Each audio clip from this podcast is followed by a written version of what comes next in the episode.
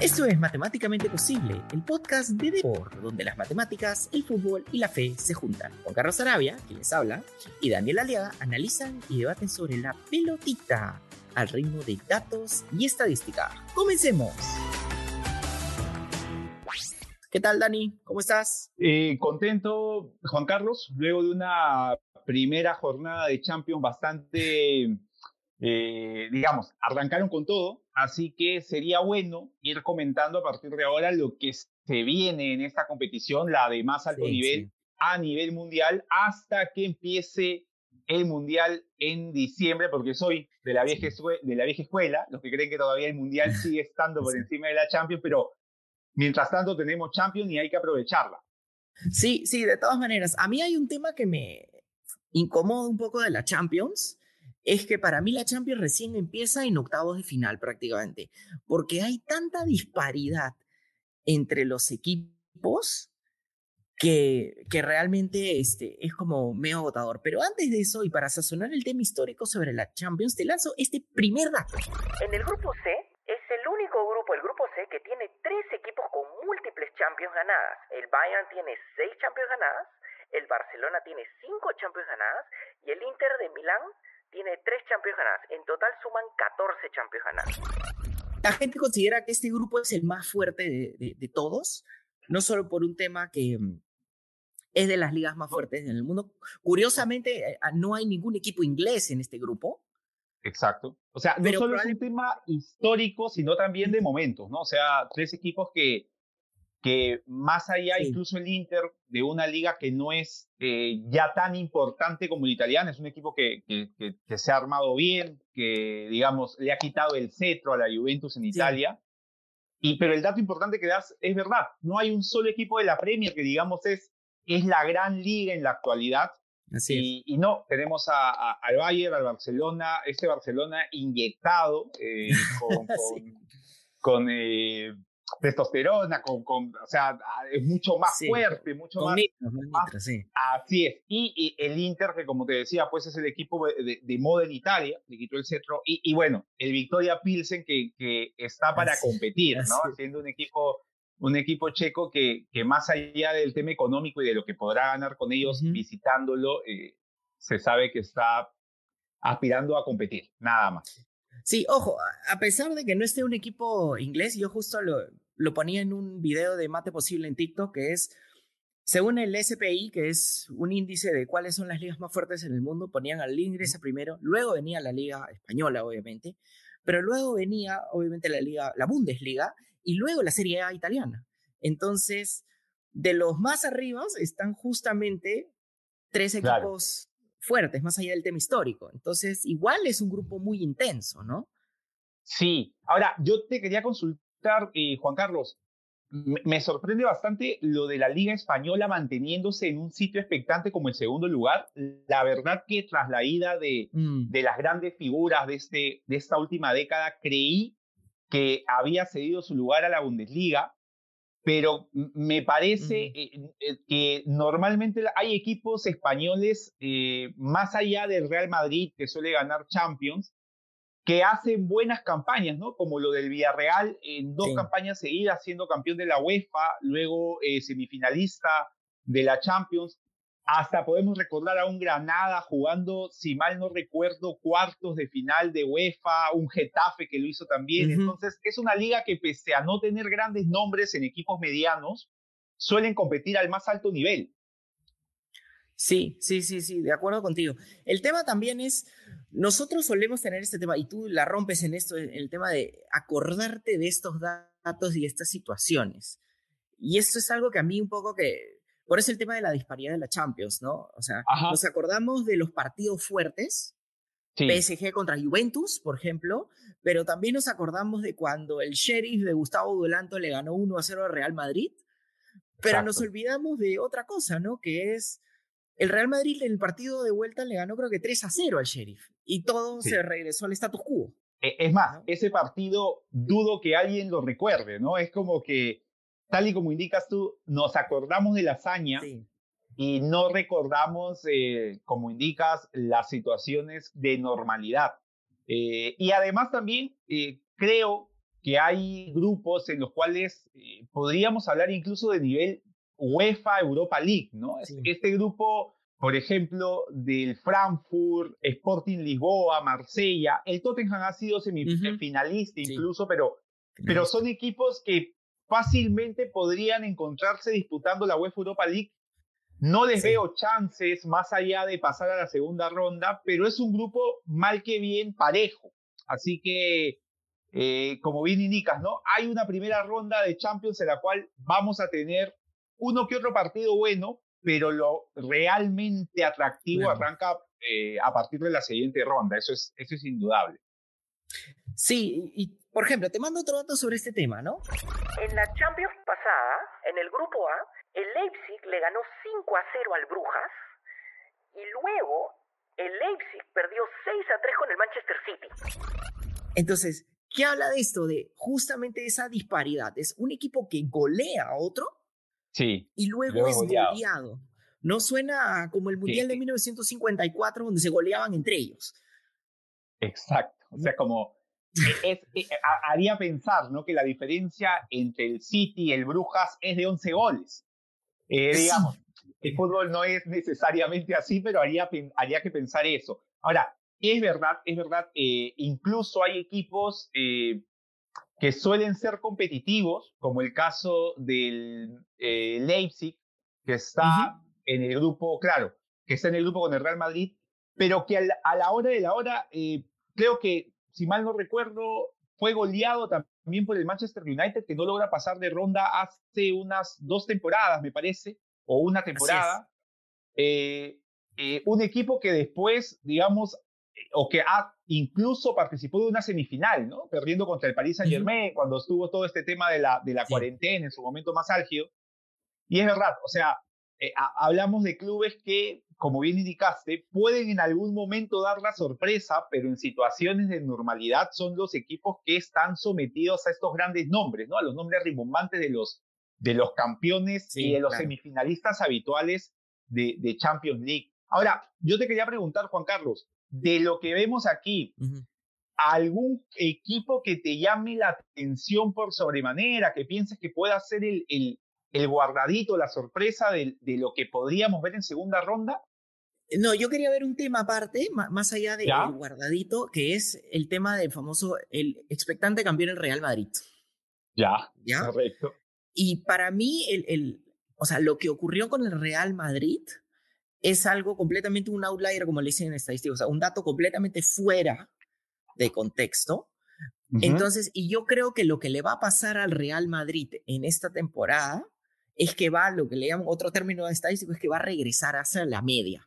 Ojo, la media del Real Madrid es, es igual un equipo sumamente bueno. Es el último equipo que ha ganado Champions en este, ediciones seguidas, pero lo que hizo la temporada pasada fue alucinante y además en su forma. ¿A qué me refiero con su forma? Siempre hemos discutido que el fútbol la gente presiona, ¿no? Y les mando este dato. El Real Madrid tiene un PPDA de 16 eso quiere decir que permite 16 pases antes de salir a defender al rival. Un número mucho más alto que, por ejemplo, el Barcelona, que permite 8, o que el Liverpool, el finalista de la vez pasada, que también permite 8. Eh, o sea, lo, que indica Juan Carlos, y en contraste a los rivales que enfrentó, a partir, digamos, de la segunda ronda, eh, más allá del Paris Saint Germain, que, que creo que es un equipo que no es eh, muy asiduo de lo que hacen en la Premier, salvo, digamos, cuando tiene espacios y aparecen los, los, los futbolistas fulgurantes que tienen ataque, pero tanto al Chelsea, al City y al Liverpool, la verdad es que lo que logró hacer el Real Madrid con equipos así, eh, lograr sobrevivir en situaciones de riesgo, como el Chelsea en, en el Bernabéu, como contra el City en el Etihad, eh, y contra el Liverpool en la final durante buena parte del cotejo es bastante llamativo. O sea, un equipo que, como bien indicas, juega de una forma distinta a lo que tendría que ofrecer un equipo de su renombre. Digamos, por actualidad, eh, hay una forma de jugar actual. El Real Madrid terminó siendo hasta contracultural Y, sí, claro. Y logró sacar, y logró sacar un, un, un resultado importantísimo, más allá de la Champions, como tú bien indicas, que, que es una expectativa normal. Es la forma. Lo sorprendente fue a quienes derrotó. Exacto. Así es. Y ahora justo yo tengo mucho más datos porque quiero realmente meterle fuerte a este tema, porque fue absolutamente atípico, pero antes vamos a una pequeña pausa.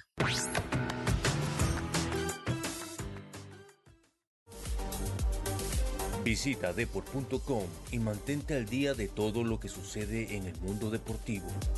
Síguenos en nuestras redes sociales y suscríbete a nuestro newsletter deport.com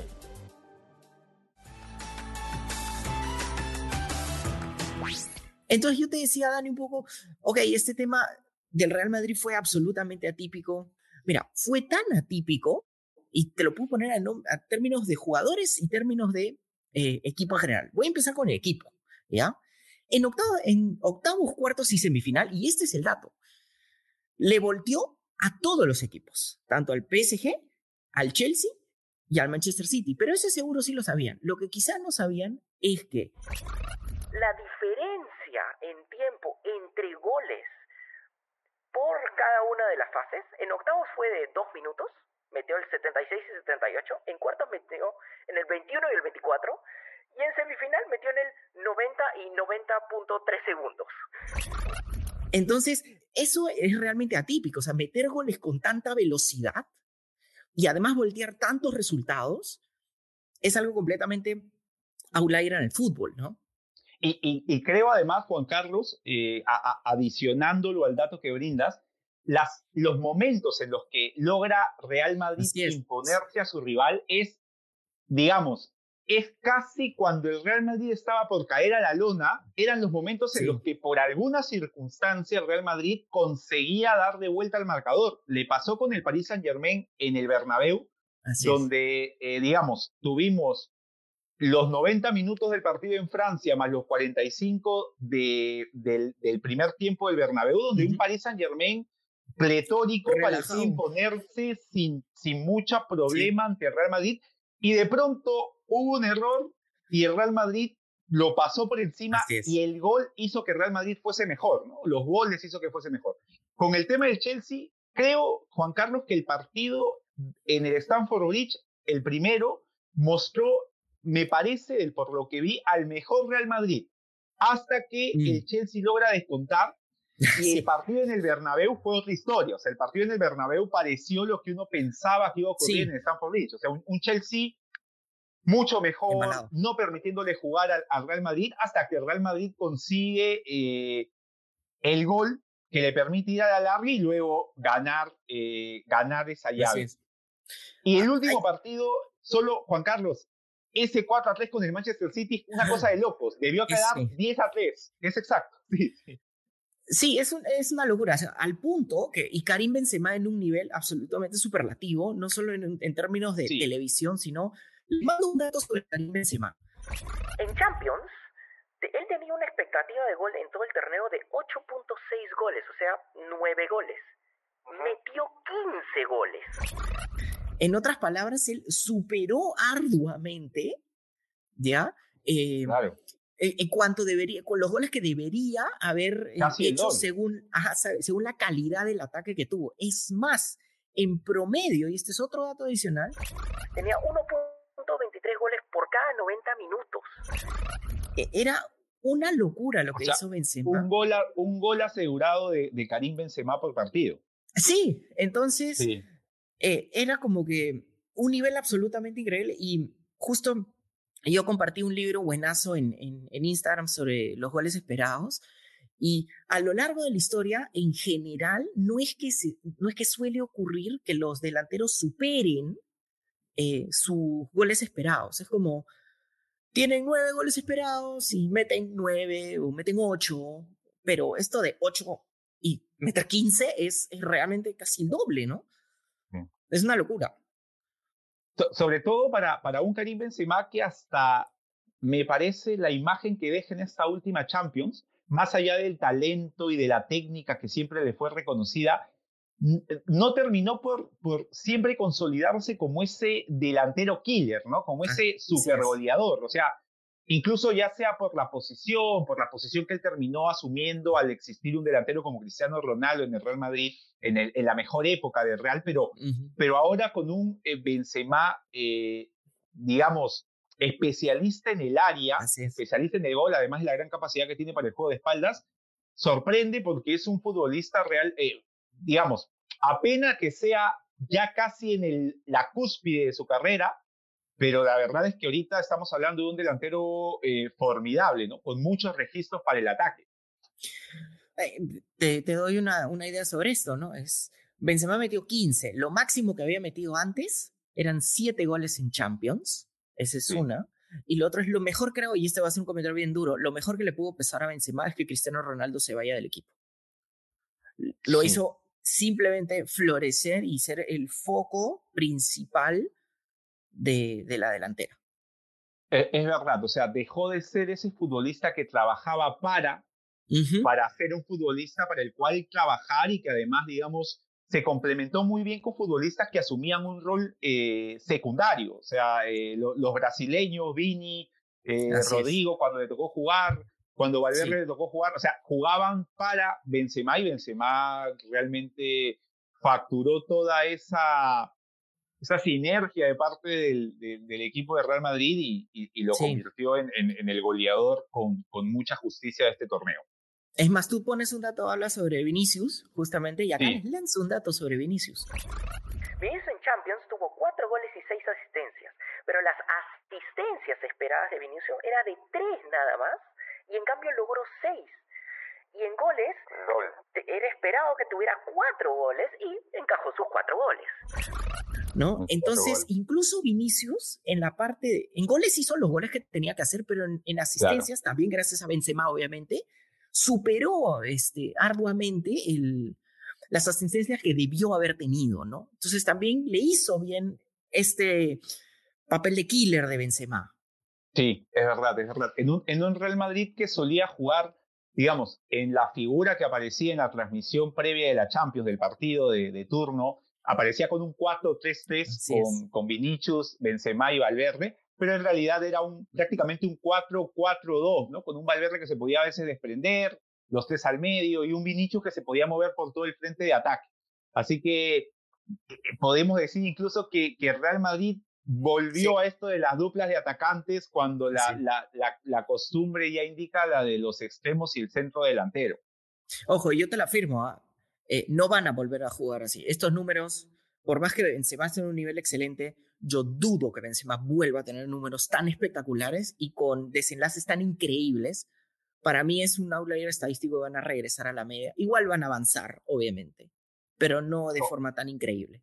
Como lo indicas, eh, la media de Real Madrid es, ya la quisieran muchos equipos, ¿no? Alguna vez, solo para complementar esto, eh, Juan Carlos, escuchaba que a Real Madrid le pasaba lo mismo que a nivel de selecciones le ocurre a Brasil, ¿no? Claro, eh, exacto tras jugar una final y ganarla, no celebran, sienten alivio. Es decir, o sea, el pronóstico es, tienen que ganar, ¿no? No hay, no hay otra opción. Así es, sí, tal cual. Pero bueno, ya agotamos el tema del Real Madrid, que era importantísimo tomarlo y yo quería sacarme eso del pecho, la verdad. El último campeón, sí. Sí, pero creo que es importante hablar del grupo más fuerte para mí, por lo menos, de la Champions, que es el grupo que tiene, pues, los tres equipos con múltiples títulos, ¿no? El Barcelona, el Bayern y el, y el Inter de Milán. Pero antes de hablar, ¿qué te parece si vamos una pequeña pausa para poder calentar motores sobre el tema?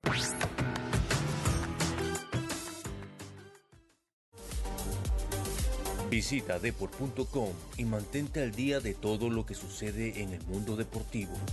Síguenos en nuestras redes sociales y suscríbete a nuestro newsletter deport.com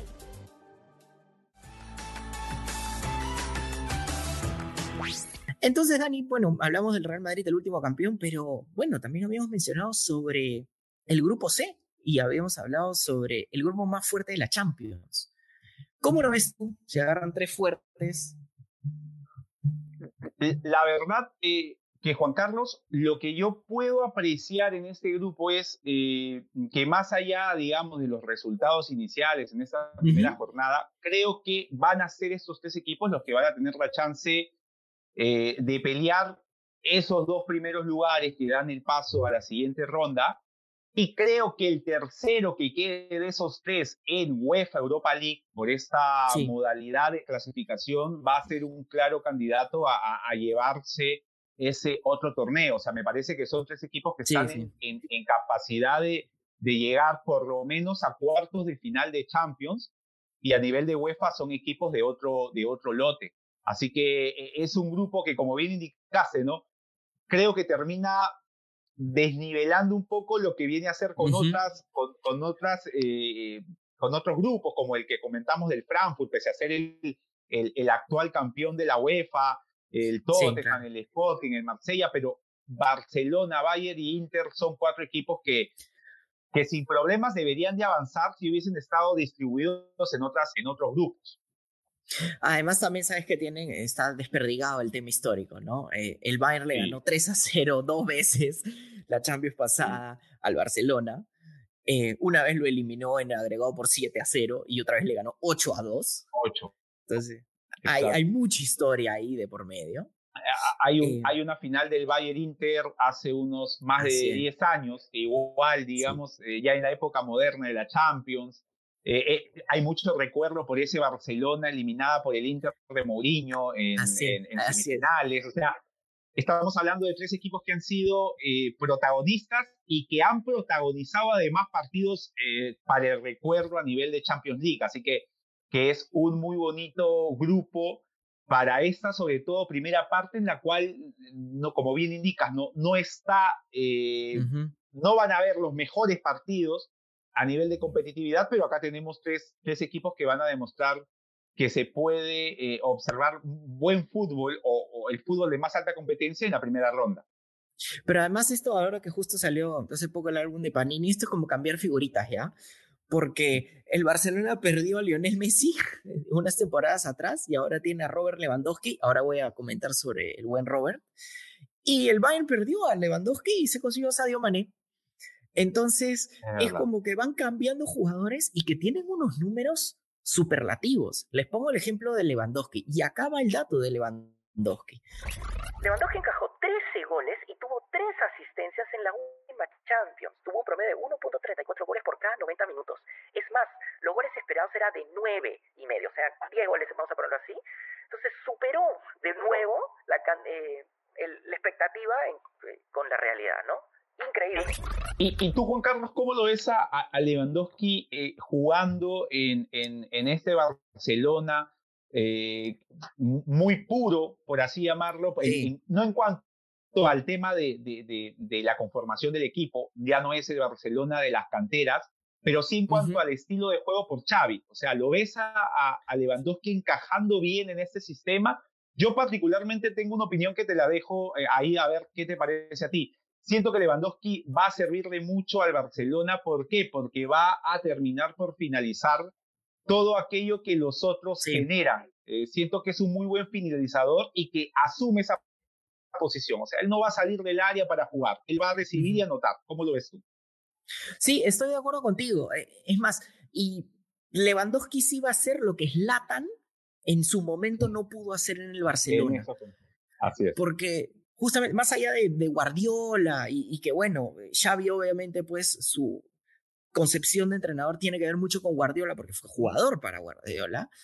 Pero igual Lewandowski yo siento que es estos jugadores que a veces no le, tiene, no le tienes que dar tanto la pelota, este, más la tenía Thomas Müller, este, entonces la verdad que encuentra una y le encaja, es, es un jugador muy completo, es, el, es probablemente el 9 todavía en una especie extinta y él mantiene todavía las cadenas para no dejar que los 9 se mueran. Claro, e, es, un, es como tú bien indicas, es un 9 eh, de, digamos, eh, una versión 2.0 de, de, los 9 eh, de antaño, de los 9 grandotes, fijados entre los dos centrales, pero con mucha calidad técnica, sobre todo no para el juego de espalda, quizá, no para salir del área, pero sí para hacerse el espacio entre los centrales, para definir un solo toque. eh, es un futbolista que tiene esa capacidad técnica para hacerlo y creo que le va a servir mucho al Barcelona, no solo a nivel local, sino también a nivel de Champions League. Le da un plus adicional para competir. En la liga ya tiene cuatro goles. entonces, en casi si le jornadas. Sí, entonces, si le estuviera yendo mal, digamos, no, no encajaría goles. Es verdad, eh, Que es, además que es su chamba, ¿no? ¿Y en qué va el Bayern? El Bayern también va muy bien. El Bayern tiene ahora a Sadio Mané, que tiene, y acá les lanzo el dato sobre Mané. Tiene tres goles en la Bundesliga. Y en la temporada pasada, en la Champions, tenía un XG de un gol cada dos partidos y una asistencia cada cinco partidos. Y se esperaba que metiera cinco goles, y metió cinco, obviamente. Pero lo que sí se esperaba que tuviera cinco asistencias, pero solo tuvo una. Eh, eh, en un Liverpool, quizá que vaya explicando, o sea, no creo que el Liverpool haya querido prescindir de él, pero entiendo que ya de pronto, eh, virando los números, porque entiendo que Club es mucho de eso, quizá eh, hayan, hayan dicho de repente podemos prescindir de él si hay una buena oferta económica, porque, digamos, tenían a Darwin.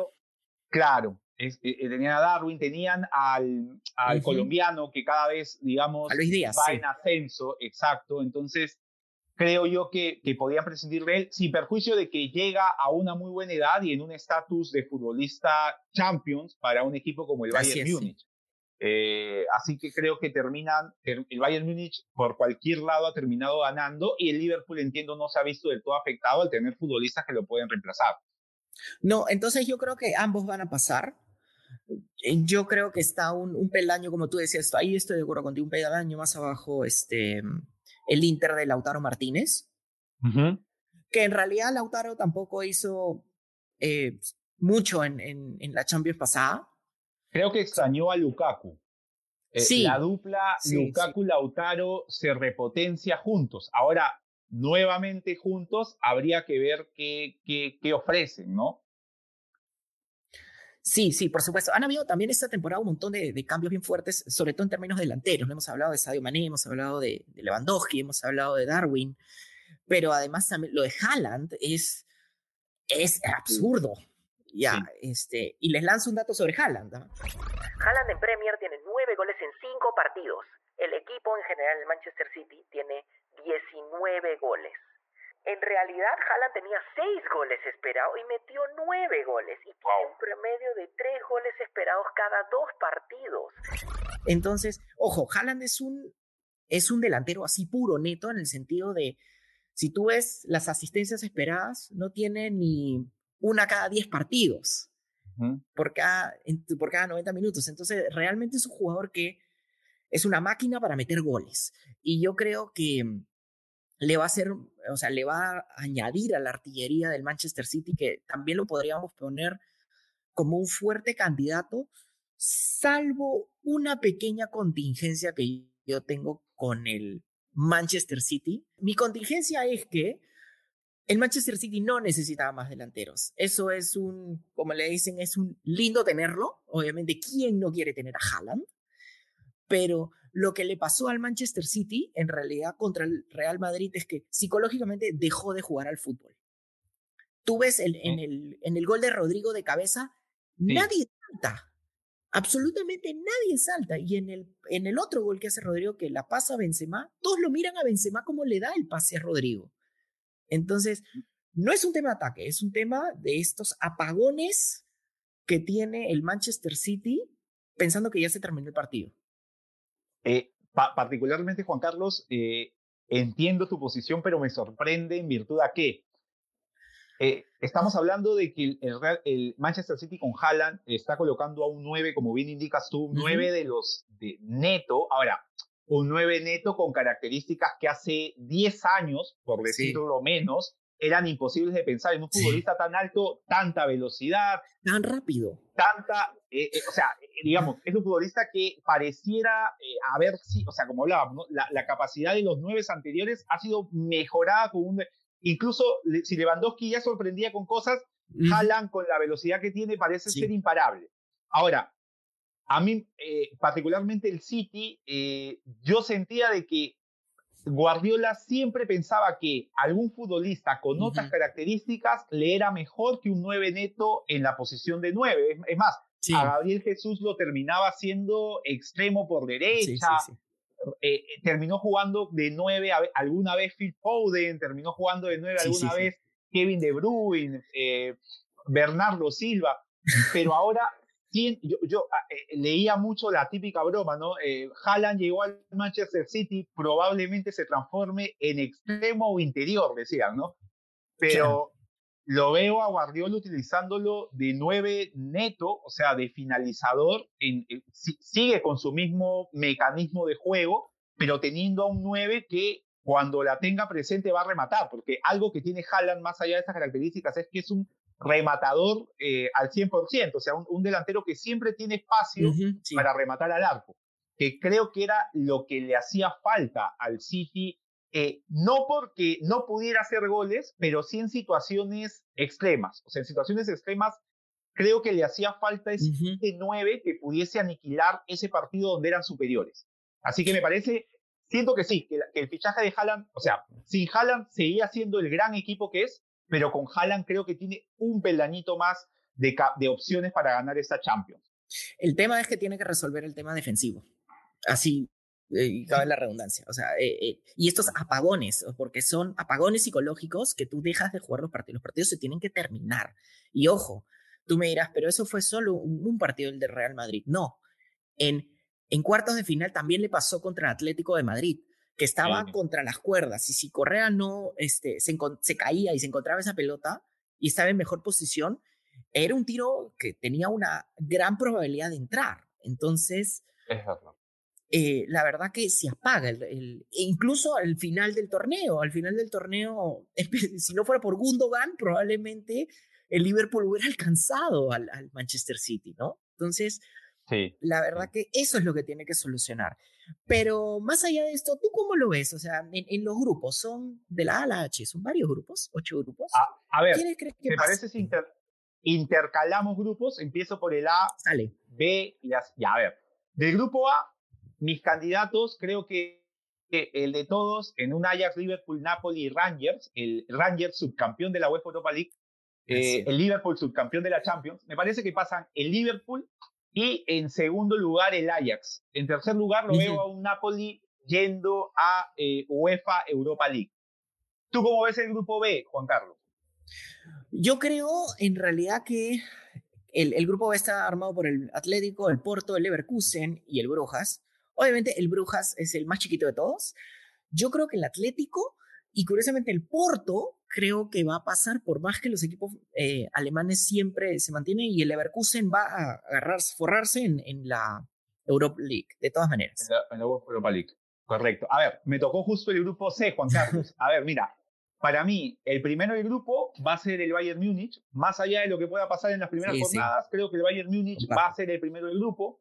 El segundo lo veo al Barcelona clasificando y al Inter yendo a la UEFA Europa League, que creo que le va a hacer bien. O sea, siento que el Inter ya despegó de la liga italiana para competir y creo que competir en una UEFA, ganar un título o ser un candidato que le permita llegar a semifinales le va a hacer bien. Así que lo veo al Inter llegando a la UEFA y al Bayern de Barcelona clasificado. Ya, vamos al D. Es el Tottenham, Frankfurt, Sporting y Marsella. A ver, eh, el Marsella tiene sus cositas simpáticas, pero no, yo voy con el Tottenham de Conte y el Frankfurt campeón de la Europa League. sí, sí, de todas maneras. Y entre el Lisboa y el Marsella, ¿quién te parece que puede ganar ese tercer? Porque el Marsella, como bien dijiste, tiene sus ah, cosas. ¿ah? Eh, un equipo que venía del manejo de San Paoli, ya no está San Paoli, pero está Alexis Sánchez. Este, es. un equipo que, creo que puede por ahí dar la sorpresa. Yo creo que el Marsella le van a, y incluso Alexis creo que tiene estas cosas de probar lo contrario y, volver a un nivel bueno, ¿no? Sí. Así es. Ahora, mira, del grupo E tenemos al Milan, el Chelsea, el eh, Salzburg, el Dinamo Zagreb. A mí me parece que aquí eh, el Chelsea va a dar el golpe de autoridad, pese a que, digamos, ha habido todos estos problemas mm. fuera del fútbol, pero lo veo al Chelsea clasificando primero y lo veo al Milan logrando pasar después de una primera ronda irregular, pero en la que compitió la del año pasado. lo veo al Milan sí volviendo a una segunda ronda de Champions League después de muchos años. Y en tercer lugar lo veo eh, al, al, Salzburg pasando al tercero y el Dinamo Zagreb obviamente relegado a la cuarta posición. Dale, vamos al F, que está el, Real Madrid, que dicen que este es el, grupo más fácil de toda la Champions. Eh, el Real Madrid, el Leipzig, el Shakhtar y el Celtic. Una pena porque el Celtic ha sido campeón de, Champions League. Alguna vez le ganó al Inter de Milán, en los 60, hace muchos años.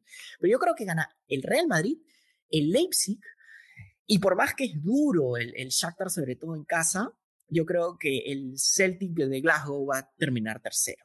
Al Celtic lo es. Ah. Eh, interesante, dos equipos escoceses en, en Champions, este, Juan Carlos, ¿ah? El Rangers y el Celtic. Dos equipos eh, interesantes. De la misma ciudad, además, lo cual es Así es, el, clásico de ella. Ahora, el grupo G.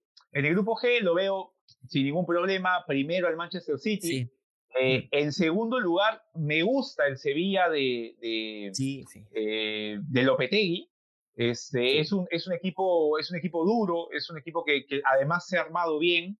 Y obviamente que la lucha va a estar entre el Sevilla y el Dortmund, pero lo veo al Sevilla ganándole ese mano a mano y lo veo al Dortmund yendo a la UEFA. Cuando el lugar común debiera haber sido Sevilla yendo a la UEFA y el Dortmund pasando, creo que el Sevilla pasa segunda ronda y el Dortmund va a jugar la UEFA Europa League.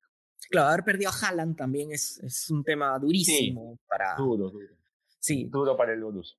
Y en el último grupo eh, está el Paris Saint-Germain, la Juventus, el Benfica y el Haifa. Sí. Ahora, yo, yo creo que acá sí está, por más que el Benfica es un buen cuadro, yo creo que el Paris Saint-Germain y, el, y la Juventus de Blaovic van a pasar, de todas maneras. Y el Benfica va a Europa League, ha perdido a Darwin, y este. Y sin Darwin, la verdad que es, que es un jugador súper talentoso y joven, baja bastante el, el, nivel. Yo creo que por ahí está cantado. Ojo, yo digo esto más allá de cualquier este, resultado que ya sabemos. O, que podía darse incluso después, pero al final, en la suma de los seis, de los seis partidos, este, ellos serían los clasificados, es verdad. Sí, de todas maneras. Pero estimado, hemos hablado un montón sobre la UEFA Champions League, hemos cambiado de clima, nos hemos ido en nuestro avioncito a Europa a soñar un poco con la Champions, pero tenemos que regresar a Latinoamérica a seguir conversando con nuestro gran amigo Juan Máximo Reynoso, porque bueno, ya se dio la convocatoria de Perú. Sí, Entonces... y, me, queda claro, Juan Carlos, de que ha estado viendo los programas, ha estado escuchándonos en los programas, así que eh, no estaría de más conversar sobre esta primera convocatoria de cara al partido con México, pero mucho más distendido y con tiempo, que creo que, que, los oyentes lo van a necesitar, y comentar estos nombres que han sido convocados en una convocatoria que generó mucha expectativa y a la que nosotros también eh, necesariamente tenemos que comentar. Sí, además también lo que es alucinante es que Reynoso salió mucho a hablar de sus jugadores predilectos, los que les gustó, y, bueno, él fue consecuente en, varios de ellos. Hay muchos que nosotros le hemos lanzado también piedras. En, en eso quizá no nos ha hecho tanto caso, sobre todo a mí no me ha hecho tanto caso. Eh, pero, pero en otras cosas también creo que sí, tengo la fe que, y la esperanza que Juan Máximo Reynoso de vez en cuando se da sus 40 minutos de, del día para, escucharnos en el programa. Además, Juan Carlos, una convocatoria que, que va a ser considerada años más adelante, espero que con buenos resultados, ese, ese primer, esa primera piedra sobre la cual uno empieza a comparar, ¿no? Mira a quién colocó y ahora a quién utiliza en esa posición, así que creo que da para hablar mucho y comentar sobre estos nombres eh, de cara a esta primera gran convocatoria del entrenador nacional. Sí, por supuesto. Y si quieres escuchar ese programa, pero además escuchar cualquiera de nuestros programas, mis queridos oyentes, escúchalos cada semana los viernes en Depor en Spotify, Apple Podcast y visítanos en depor.com. Por mi lado, Dani, creo que estoy agotado de la Champions, aunque siempre uno gana energía y estoy muy expectante para armar el, programa de, Máximo Reynoso, Juan Máximo Reynoso. Creo, que ya entramos a, la concentración para estar listos para ese, ese programa eh, con, la, con los comentarios de esta primera gran convocatoria de Juan Máximo Reynoso. Así que ustedes, mis queridos oyentes, ¿qué creen? ¿Qué les parece? Cuéntenos, coméntenos en, en redes sociales, en Mate Posible, en las redes de Deport. Y nos veremos la próxima semana para lanzar este programa sobre la convocatoria de Juan Máximo Reynoso. Ahí nos vemos. Abrazo muchachos. Chao, chao.